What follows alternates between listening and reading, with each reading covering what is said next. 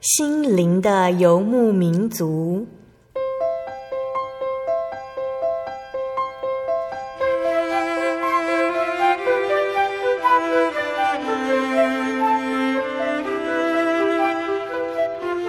在这个谁都不管谁的后现代社会里，每个人的心灵都是游牧民族。成长的过程就是寻找的过程。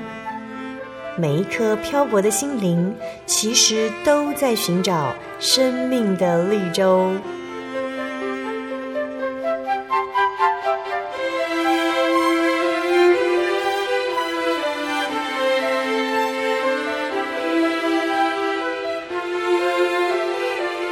本节目由真耶稣教会台湾总会制作，欢迎收听。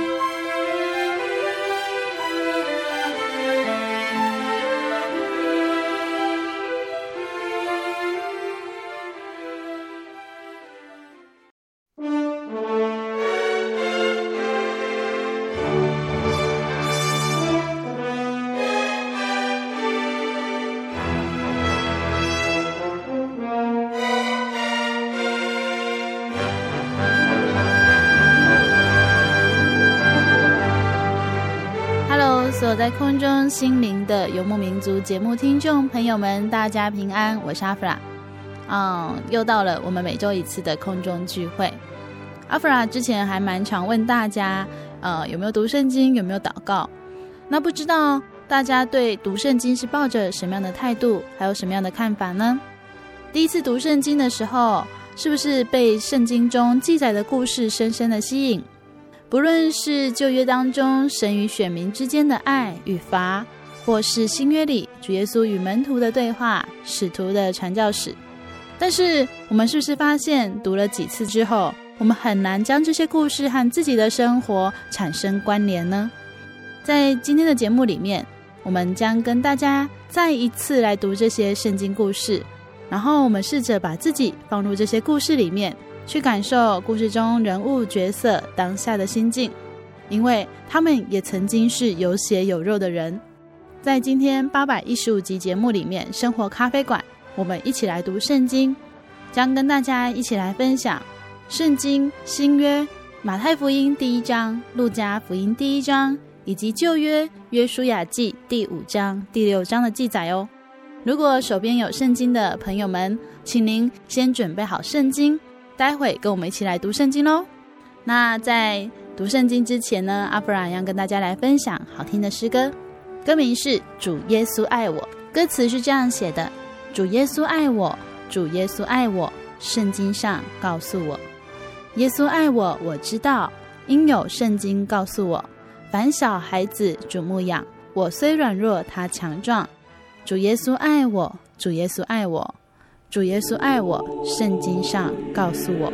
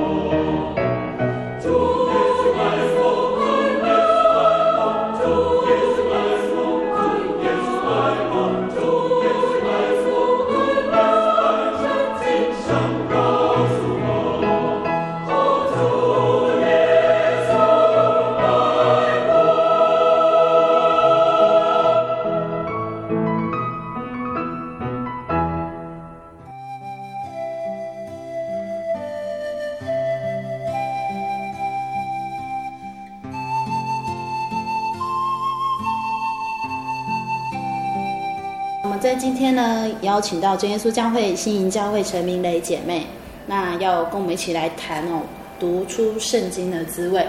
先请明蕾老师跟大家打个招呼。哈利路亚！各位心灵游牧民族的听众朋友，大家平安。很高兴可以在这个地方再次跟大家一起来思考神的话语。来从神的话语当中，我们一起来体会神恩典中满满的爱。就我认识明磊老师嘛，那老师做的其实是跟阅读有很大的关系。以老师看过这么多书来说好了，圣经算不算是一本难读的书？圣经算不算是一本难读的书？我们如果以厚度来说，它当然；如果说我们说书比较薄，就比较容易读。嗯，那所以如果以厚度来说，嗯，圣经因为有六十六卷，所以当然不是那种你可以拿起来读一读就很快就知道它全部是什么内容。所以以这个角度来说，它算是比较稍微难一点。刚刚老师有提到说，不是读完就可以了解他在说什么。因为有些可能刚接触福音的人，他只会拿到所谓的新约圣经，那好像读起来也是新约圣经比较容易，其实是要搭配旧约一起来看嘛。对于整个圣经来说，对呀、啊，当然我们一本书，我们如果说它一旦会成为一本书，它一定就是有一个共通的主题，它才会成为一本书。那所以这也是为什么真的是我们很感谢神的地方，就是说神。让过去的使徒跟先知们将这六十六卷留下来给我们，那也是在神的预备当中，这六十六卷才合成一本圣经。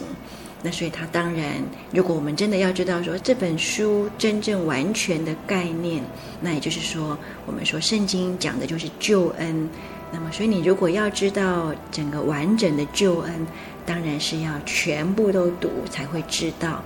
它真正最全备的救恩的规模，跟我们会因为这样而像保罗说的，我们就因为明白圣经而有得救的智慧。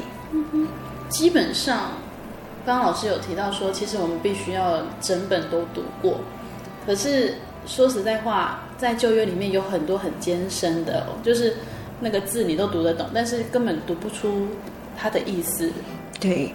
嗯，这是真的。就是说，我们所有的人在读所有的所谓的文字的时候，每一个字都可以是你认得的字，但是随着这些字的组合不同，它形成的概念不同之后，我们常常就会读完之后不知道它整本的或者一篇的意思。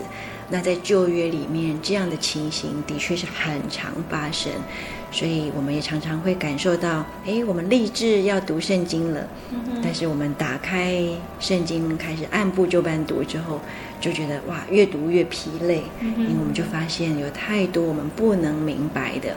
比如说，如果我们刚到教会来，那你就读了这个立位记，你可能会不知道啊，为什么这个地方写了数记，那个地方又写了平安记。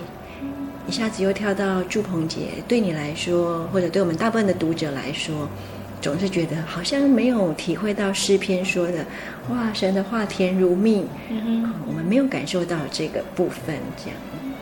所以哦、呃，如果我们能够有一个读圣经的方式，是不是可以弥补这些所谓的疲累？好，就是说应该这么说，也许没有所谓的正确的读圣经的方式，因为。每个人所习惯的方式真的不一样，但是我想，真的大部分的人，当我们渴慕道理，我们都很愿意读圣经，就是我们真的也很想去体会诗人说的，哇，那个神的话甜如蜜，或者好像有些先知他们说，嗯，好像耶利米先知他们也曾经经历过，神叫他把书卷吃进去，那刚开始吃的时候觉得有点苦。哎，可是等到他真的吃进去之后，就发现甜如蜜。嗯。我想我们也都很渴慕那样的感觉，就是，所以我们也都会想说，嗯，那我立地心智，我每天读一章，可不可以刚开始很苦，一段时间之后，我们就可以甜如蜜？啊，我们当然每个人都渴慕那样子的感受，只是说，好像我们也都，也许有些人我们就或多或少经历，哎呀，真的我们都没有感受到那样的甜如蜜。所以一段时间之后，随着我们日常生活的事情进来，我们就又停下了这个读经的进度，或者是读经的习惯。那所以我想，我们今天也就是借着神给我们这个机会，那我们一起来看看有没有什么方法，也许它不是最正确，但是也许是一个起步。好，那随着我们每个人的领受不同，我们也可以带给其他人更多的分享。我想哦，许多在收音机前的朋友或是慕道朋友，多多少少绝对都有读过所谓的四福音。那今天也是要从四福音开始，就是跟大家来分享说，其实我们可以有什么样的方式呢？然后读出，哎，其实在这个故事里面，或这个曾经发生的事情里面，我们有某一部分是没有看见的。那那没有看见的部分呢，其实它可以带给我们之后在读圣经上面有很大的帮助。那老师会怎么去建议读那个四福音？因为四福音好像所谓的对照福音嘛。那在马太福音读到这个地方，在路加福音并没有出现。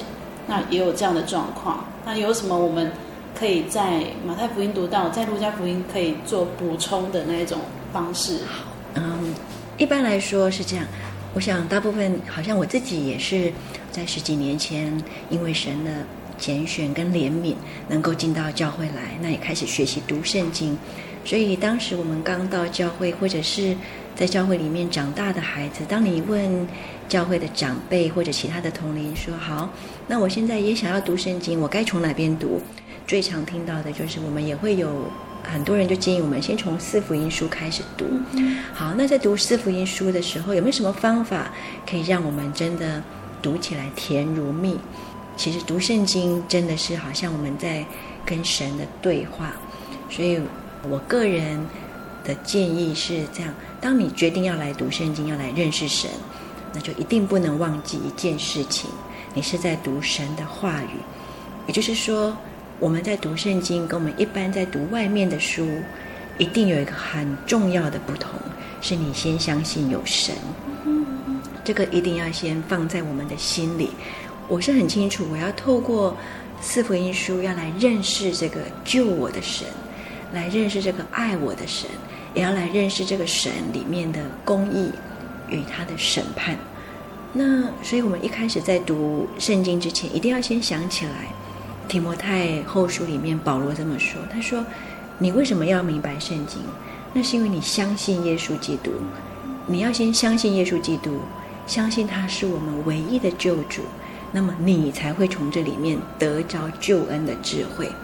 你只有先相信耶稣基督，那么你才可以读出圣经里面重生而来的恩典跟滋味。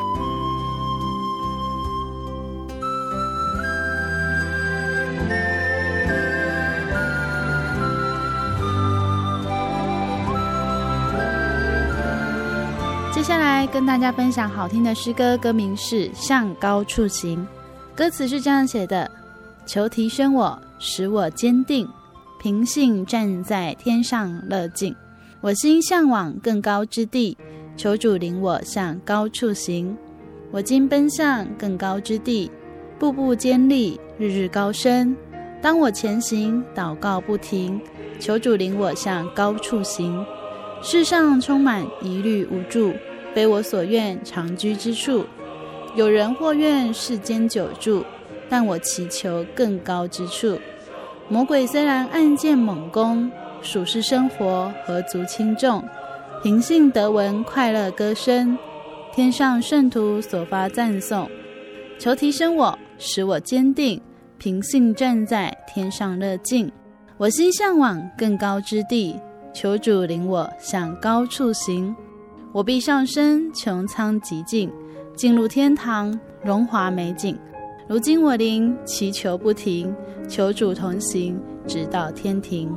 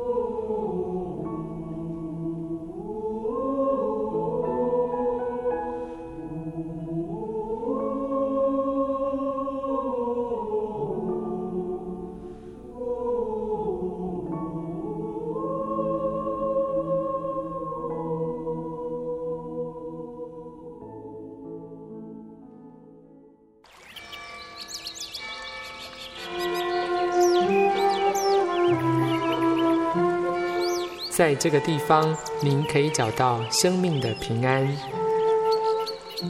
在这个地方，喜乐就像泉水一样源源不绝。真耶稣教会总是敞开大门，欢迎您的加入。耶稣的爱是你我都可以享有的。真耶稣教会，台中邮政六十六至二十一信箱，欢迎来信，愿您平安。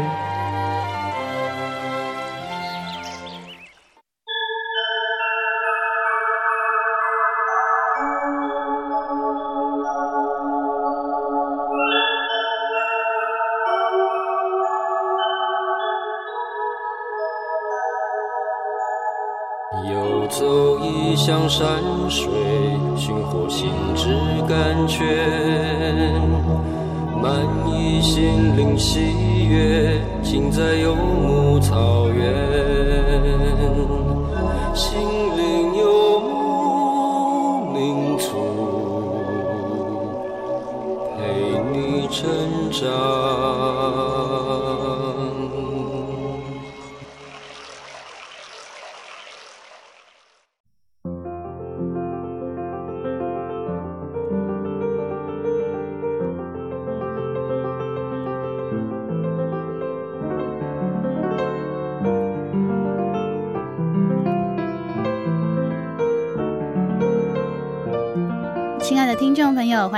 到《心灵的游牧民族》节目，我是阿弗拉。今天播出八百一十五集《生活咖啡馆》，我们一起来读圣经，将在节目当中带来一些读圣经的方法，提供给我们收音机前的朋友们有一个参考，以后可以这样读圣经哦。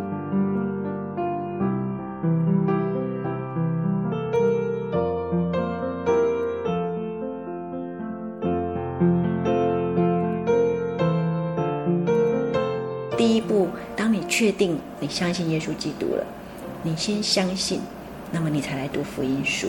好，那你读福音书的时候，因为你相信耶稣基督，可是这个时候呢，你只有相信，但是你认识还不多，就是你已经相信了，你真的相信，可是你真的还不太认识他，所以这个时候我们才来从福音书来读。那我们从福音书来读的时候呢，好，如果我们以马太福音好了，哇，他一开始。当然，我们打开来，我们就会看到马太福音说：“哦，耶稣基督的家谱记在下面。”那读过去之后，第一个反应一定是觉得，嗯，好多的人名我们是不了解的。那其实这个东西没有关系，我们也不用急着，好像一个神学家一样，可以马上看出哦，这里面有谁跟谁是什么关系，或者说哦，他刚好都是几代的一个阶，就是说每十四代一个段落。其实还不需要这样，我们可以先就单纯的去想，这里面有哪些事情是我可以读出来的。好比说，我们来举个例子，啊，有些时候暂时不明白，我们第一次读圣经，暂时不明白的，其实没有关系。比如说这个耶稣基督的家谱，我们暂时不明白，我们就暂时先把它放着。可是从马太福音，我们说像第一章十八节开始。它就记载了耶稣基督降生的事，诶，那这个我们就可以明白了，我们就知道说，他要告诉我们耶稣基督是怎么来的。哦，那这个时候当然就很重要了，因为我们刚刚有说，我们是要知道耶稣基督是谁，我们要认识他。所以这个地方，你刚读十八节到二十几节的时候，你就会一定会先读到说，哦，他是受圣灵怀孕。那这个事情呢，受圣灵怀孕，对我们来说，嗯，刚在读的人，你也会平常在聚会的时候就听过了，你就知道，哎，我本来就知道她是受圣灵怀孕呢，所以这是我们本来就知道的。可是接着呢，我们就可以读到这个十九节，说她丈夫约瑟是个艺人啊，不愿意明明的羞辱玛利亚，啊、哦，然后我们就会读到说，他想要暗暗的把她休了。那正思念这事的时候，就有主的使者来向他梦中显现。好，所以这个时候你读过去了，第一次你可能会觉得，嗯，那就是知道说约瑟这个人很好，嗯哼，那他也不想让玛利亚难堪，这都是我们可以读得出来的。好，那这样第一次读过去，我们知道这些事情就很棒了。都让我们按部就班的读。那如果有机会，你就读到了路加福音了，你就会看见什么事情呢？你就会看见说，嗯，在路加福音里面，他用了另外一个角度来描写。那他描写什么呢？描写这个天使先去找玛利亚，然后让玛利亚知道自己要怀孕的事情。那这个时候就有一个方法是我们可以练习的。当我们在读圣经的时候，一样的事情，你读到了说天使来找玛利亚，好，那你应该会记得说天使也去找过约瑟。嗯，这个时候我们如果慢下来读，我们就想，嗯，天使来找玛利亚，让玛利亚知道自己要受圣灵怀孕。那我们这个时候就可以想一个问题：玛利亚说：“哎呀，我还没有出嫁，怎么能有这样的事啊？”我们读过去就会觉得说，好像只是玛利亚在跟天使对话。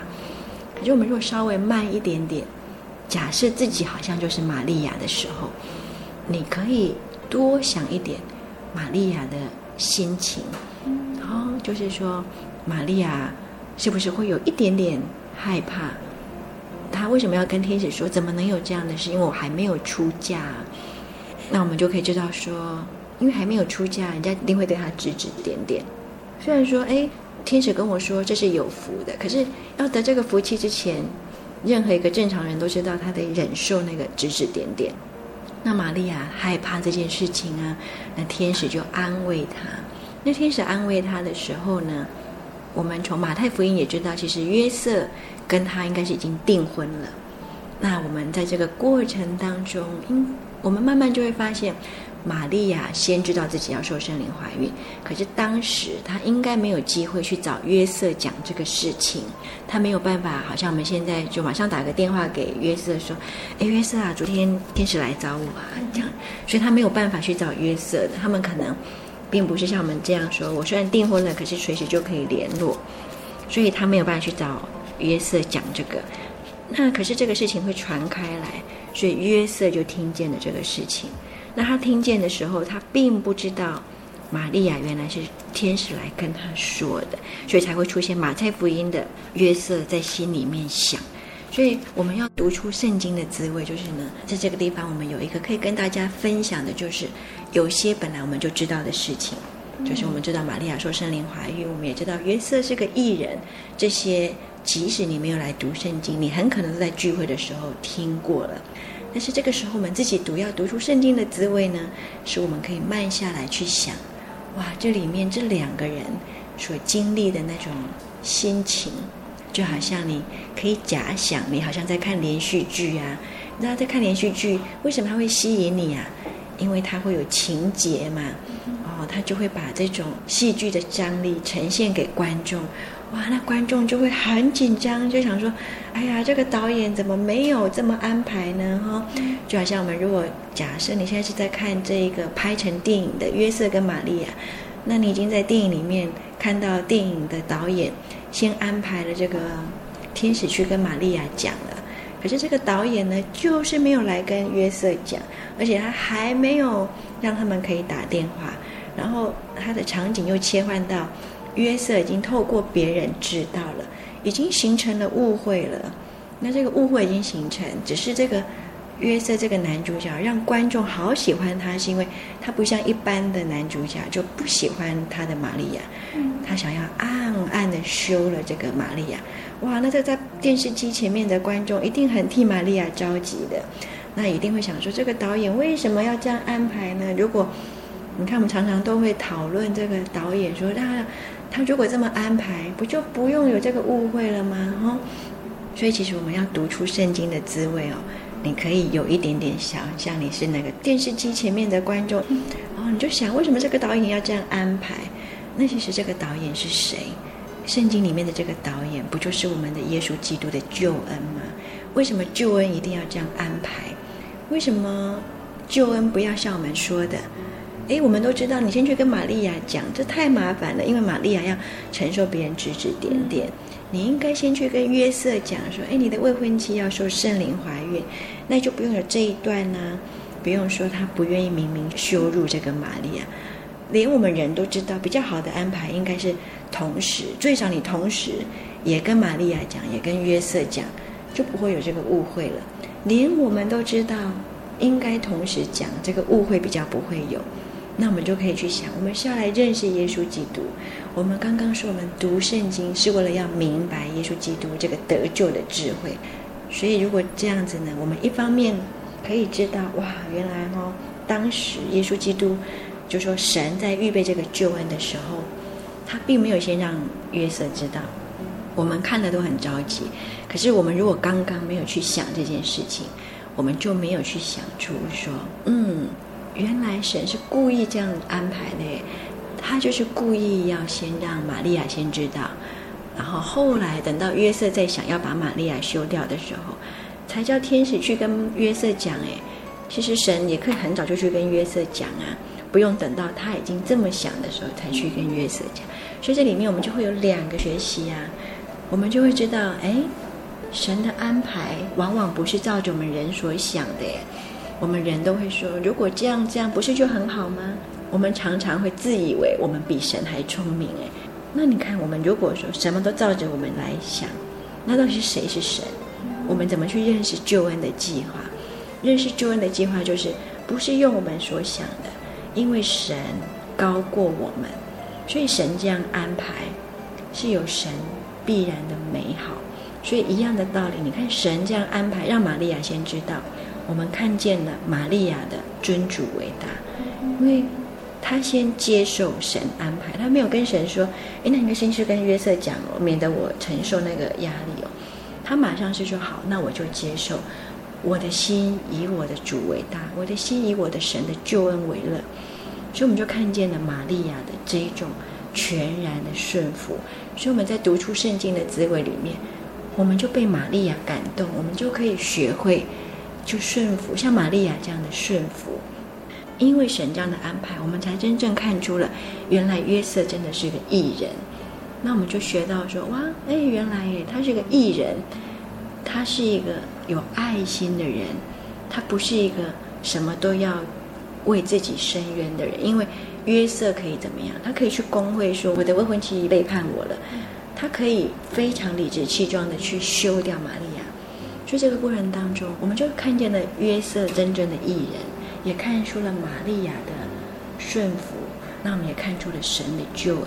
所以，当我们可以慢下来读同一件事情，就是说同样的一段经文，你第一次读过去，就是说我们现在回来，刚刚我们这样一路以来讨论，我们做一个小小的澄清或者是一个总结。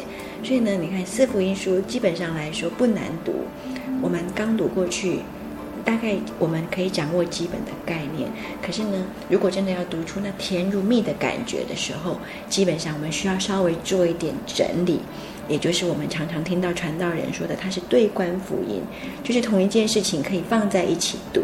好像我们刚刚说的这个，耶稣是玛利亚受圣灵怀孕来的，这个在描述耶稣基督的降生，可以同时从马太福音跟路加福音，随着我们对照它，我们去进一步的去想。哎，当时神安排天使来说这件事情的时候，这两个人面对神的救恩的计划，他们的回应，那其实这个回应就是好像我们现在我们自己因为明白了神的救恩，我们去怎么回应这个救恩？我们怎么去回应神的安排？不是我们所想的。那所以我们是不是就可以这么想？哎，如果我们都不急着。赶进度的把它读完，而是真的像传道告诉我们的，这是一个对观福音，所以我们读到一样的，我们就把它拿起来一起读，这是第一个可以帮助我们读出圣经的滋味。那所以呢，一起读的时候呢，除了你表面上把它读过去，我们也练习，好像在拍电影，我们就慢下来想，如果你是一个导演，好，你要怎么样来？想象这个剧本的呈现，就好像先去找玛利亚的时候，哎，观众会有什么反应？那其实那个观众的反应，就是你应该要有的反应。其实神就是希望你读出这个东西。你这一出戏怎么让人家喜欢？好，那神已经把圣经写下来了。那我们现在只是没有一个导演帮我们拍成电影，所以我们自己就要当那个导演，自己讲给自己听，自己在我们的脑海里面慢下来去想。想出那样的情节之后，你就会觉得开始圣经就不是平铺直叙的那些字了。我们就开始会知道，哇，是真的有味道的。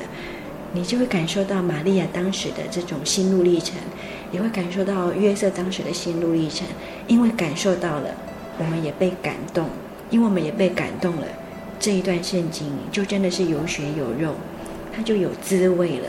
看见了当时约瑟跟玛利亚，因为他们配合了这一段，他们能够跟上神的救恩，所以成就了这个美好的恩典。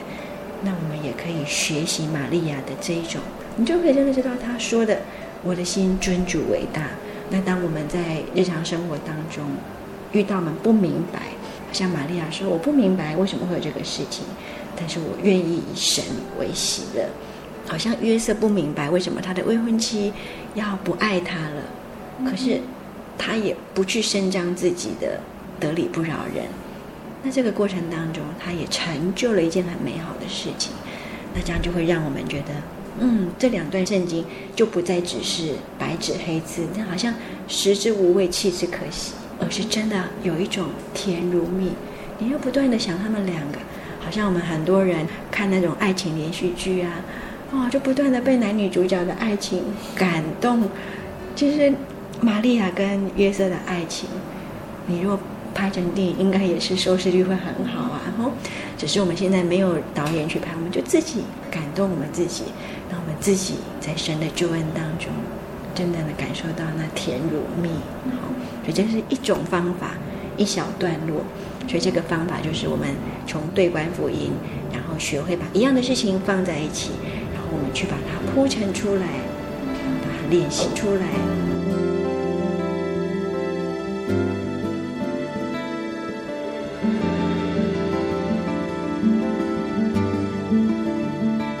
明磊老师带我们重新去看了那一段天使预言耶稣降生的故事，约瑟和玛利亚的反应，是不是让我们重新去认识了这个故事呢？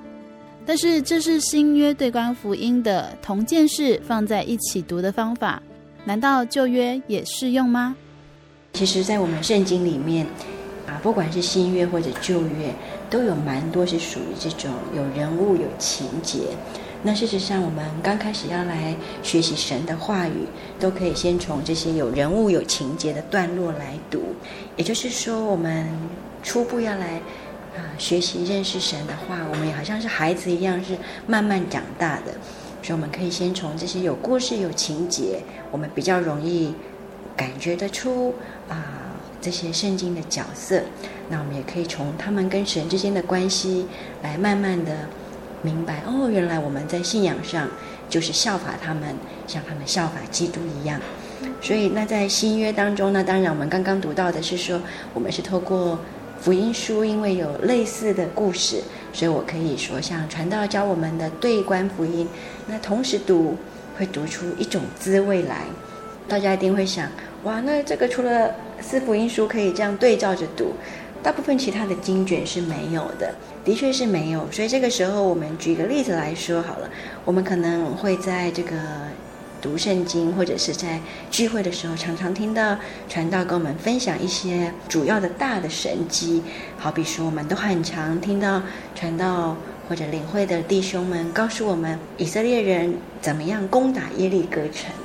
哇，那这样的神迹真的是让我们深深的明白神的全能。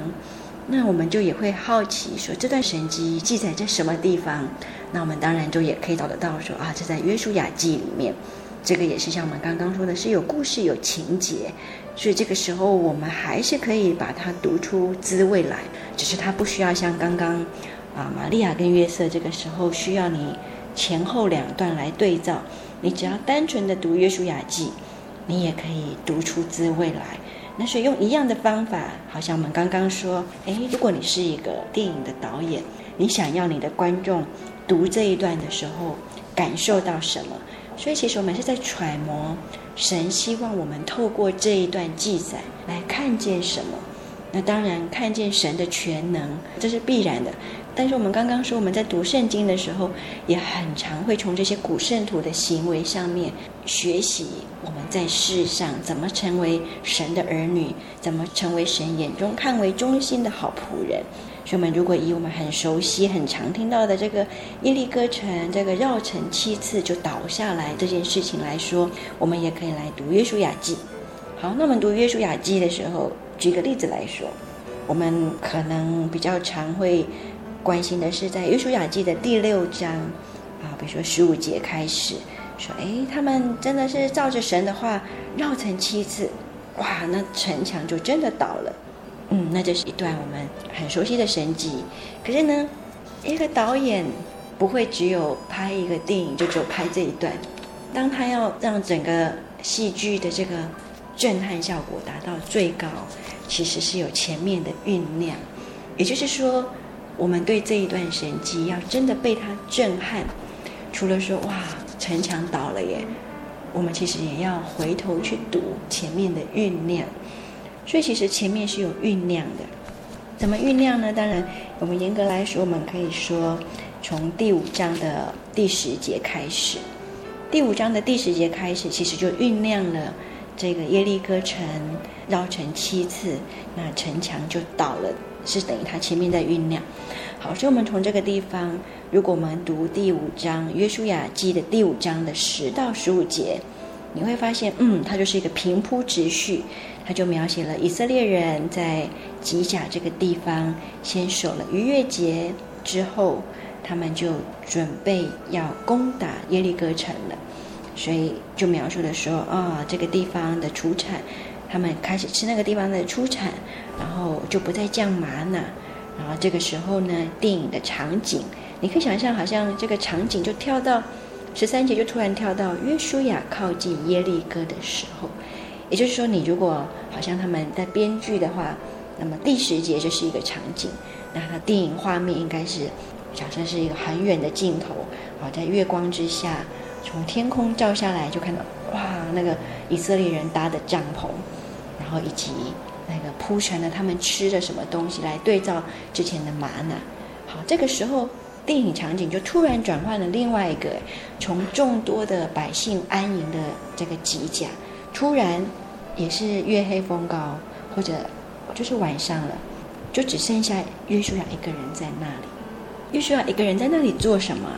他就说了：约书亚靠近耶利哥的时候，举目观看。那表示这个场景出现，到底导演想要让我们观众看到什么？对一个导演来说，他需要拍一个人站在月光之下，他可以是一个忧伤的人。或者是一个怎么样的人，其实是随着你的导演的场景的安排，其实观众就会感受到不同。一样都是在旷野中就一个人，他可以让你感受到孤单的人、忧伤的人，或者是怎么样的人。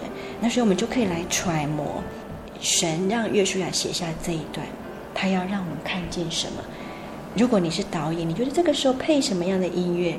是最有那个震撼力，或者最能牵动你的观众读到你导演所想读的。所以他说，约书亚靠近耶利哥的时候，举目观看。所以其实这个举目观看，一定要能够让观众看出什么？他是来觉得害怕，还是来什么？其实约书亚这个人，我们都知道，他不是第一次来到这里了。所以一个会拍片的导演。也许他可以怎么拍？他可以好像有一种叫做穿插的手法。举目观看的时候，导演可以让我们知道，他回想起了四十年前他来过一次。他为什么来过一次？其实也就是我们常常听过的那个故事：摩西派了十二个探子去窥探耶利哥城，他们去看耶利哥城是不是真的是牛奶与蜜的地方？他们真的去看一看耶利哥城的样子。然后那次有十二个人去窥探耶利哥城，回来之后只有约书亚跟加勒说没有错，那个城的人高大，我们如蚱蜢，但是我们可以靠着神得胜。所以在这个他举目观看的时候，如果我们停下来慢一点的去想，也许约书亚这个时候他一边看着这个耶利哥城，远远的看。他脑海中也想起了四十年前的点点滴滴，他想起了曾经他们一起走过的旷野，他想起了当年如果他们这十二个人都同行。也许今天他不用一个人带着百姓进去，他是跟着摩西的。但是这都是过往，所以真的是百感交集。那除了百感交集，回想起这四十年的点点滴滴，回想起那曾经跟他一起并肩作战的那十个同工，已经倒在旷野。那么他现在明天所要面对的是新的一批，他能不能带他们进去？没有人知道，约书亚也不知道。那也因为他回想起点点滴滴，所以我们大概就可以感觉得出，为什么他要来。为什么他不跟百姓一起在我们刚刚的第一个场景里面吃完逾越节的无酵饼跟这个逾越节的羔羊酒，就在帐篷里面安歇？他来到这里做什么？其实他来到这里，他正在努力的去想：我明天可以怎么样得胜？他可以怎么样把神的百姓带进神所应许的这个迦南地？如果你是导演，也许你可以安排约书亚正在想作战计划。他再一次的来确定，明天到底我的百姓、我的军队应该怎么上来攻打？我应该怎么样让十二个支派怎么样有顺序的、有秩序的来打赢这一场征战？然后，所以这个时候才会说：不料有一个人手里有拔出的刀。那对面站立约书亚问他：“你是来帮我们的吗？还是是敌人？”所以对约书亚来说，他念兹在兹的，就是要能够得胜这一场征战。所以任何一个人出现，他问的都是，他不是问说你是谁，他直接问他说，你是来帮我的，还是你是敌人？那当然，照理说，如果我们是下面的观众，我们当然会期待这个人就回答是来帮你的，或者是敌人，然后就要来准备要打仗嘛。那通常一出戏之所以好看，就是导演不是按着我们的想法。来铺成这个剧情，所以在这个地方，是我们也看到这个人他说不是的，我是要来做耶和华军队的元帅。所以如果我们是观众，而且是真的很入戏的观众，我们应该会假设我们还不知道后面的情节，我们应该会想，约书亚马上回答：怎么会是你是元帅？因为我才是元帅啊！就因为我是元帅，所以我的百姓在帐篷安歇，我还出来。要来看明天怎么打仗，所以怎么可能你会是元帅？所以如果约书亚就只是一般的约书亚，他一定马上骂这个人说：“嘿，你怎么可以在我正牌元帅面前说你是元帅？那你必然是假的。”但是我们看到了，当这个人说我是来做神军队的元帅，约书亚就跪在地上匍匐敬拜，说：“我主啊，有什么吩咐？”所以。这个地方蕴含了一件事情，也是我们常常在说的。哎，为什么约书亚没有动怒啊？怎么没有骂这个人说：“你怎么在我这个正牌元帅的面前说你是元帅？”约书亚居然就可以跪下来，马上说：“主啊，请吩咐。”哎，这到底是什么？是什么让约书亚可以跪下来说：“神啊，我的主啊，请你吩咐我。”哎，那我们如果慢慢的去想。我们就会想起来，哦，其实是我们常常听到的。当你在灵里真的跟神合为一，其实你就会感受到从灵里面从神而来的感动。所以，其实约书亚必然是在属灵当中不断的跟神非常的亲近。所以，当神来到他的面前，刚开始这人没有开口说话之前，他完全不知道他是谁。但是这个人一开口说话，约书亚立即听出这个人是我的神，所以那我们就可以想啊，我们都说我们也是神的军队，我们现在也说我们是基督的精兵，我们也都说我们要预备好，我们为神征战。可是我们是不是真的像约书亚一样，当神说话了，我们就尊主为大，听神的吩咐，而不是说，哎，神啊，我已经准备很多计划了，你要不要听听看？我要怎么做？不是，他是马上跪下来说：“神啊，请你吩咐我。”他不是说：“神啊，太好了，你来，那我告诉你我做了什么什么什么，你觉得这样好不好？”没有。所以我们回到我们刚刚说的，我们要怎么读出圣经的滋味？其实读出圣经的滋味，除了刚刚我们想象到了约书亚的百感交集，约书亚想到这四十年前的点点滴滴，其实我们读出圣经的甘美里面，绝对有一个很重要的是这个，在灵里面，我们要像这些圣徒一样，不断的去想，我们怎么能够像他们一样？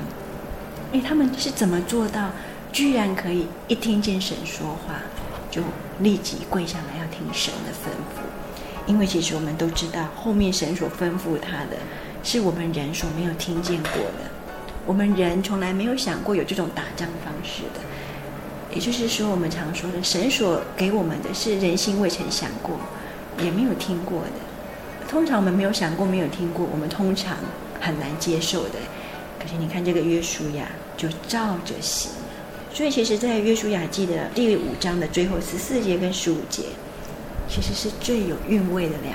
你可以想，其实真的是我们活在世上，真的是可以效法约书亚，像约书亚效法摩西。像摩西效法神，我们就可以去想他们怎么做到的。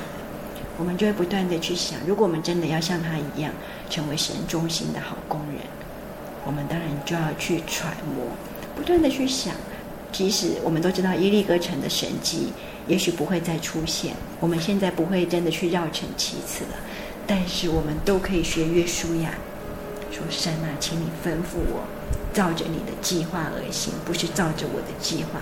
所以，我们当然要学习约书亚，说我们可以听见神的吩咐，我们就会慢慢发现，在这些有故事情节的这些圣经当中，我们不只读出了这个有血有肉，它不再只是白纸黑字，我们也读出了那圣经人物在好几千年前的点点滴滴，我们也同时也慢慢的明白了这个这种属灵的感动，我们也让自己的属灵的生命。真的效法他们，然后因为效法他们，就越来越接近神眼中所喜悦的样子。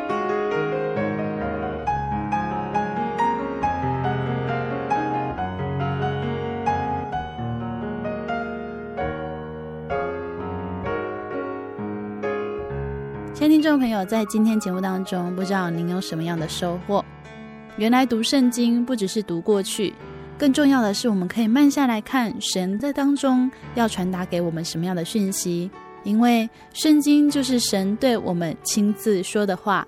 那也要重新再提醒一下收音机前的听众朋友，就如明磊老师说的，首先我们是相信在读圣经当中要来认识神，认识这个救恩。所以，亲爱的听众朋友，如果您在读圣经之前能够先静下心来祷告。并且求神让你在这次的读经当中可以更多的认识他，相信您可以读出一番滋味来哦。如果您喜欢今天的节目，欢迎您来信跟我们分享，也可以来信索取节目 CD、圣经函授课程。来信请寄台中邮政六十六至二十一号信箱，台中邮政六十六至二十一号信箱，传真零四二二四三六九六八零四二二四三六九六八。您也可以上网 joy 点 org 点 tw，在上面可以随时听到心灵游牧民族的节目哦。谢谢您收听今天的节目，我是阿弗拉，愿您平安，我们下周再见喽。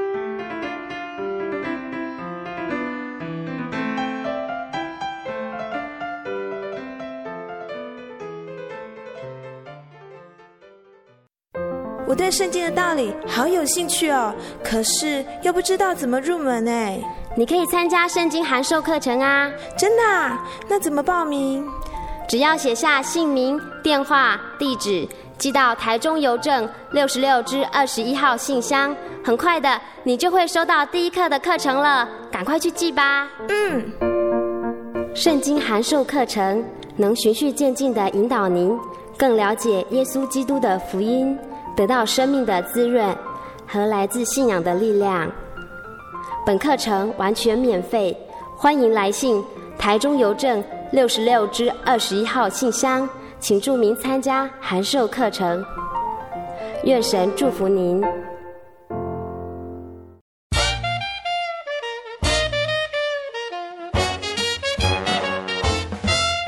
咦，阿喜，好久不见，你要去哪里？我今天要去教会。哎，今天是星期六，又不是星期天。我们真耶稣教会都是在星期六守安息生日的哦。哦，真的啊？那你们都去教会做什么？很多啊，我们会唱诗赞美神，还有听圣经的道理，还有很多很多。哇，听起来让我也好想去哦！在哪里？在哪里？我可以跟你去吗？可以啊，你可以星期六安息日的时候跟我一起去教会。我们在各地都有真耶稣教会哦。你可以上网搜寻喜信网络家庭，网址是 j o y 点 o r g 点 t w。哦，我知道了，我现在就去 j o y 点 o r g 点 t w。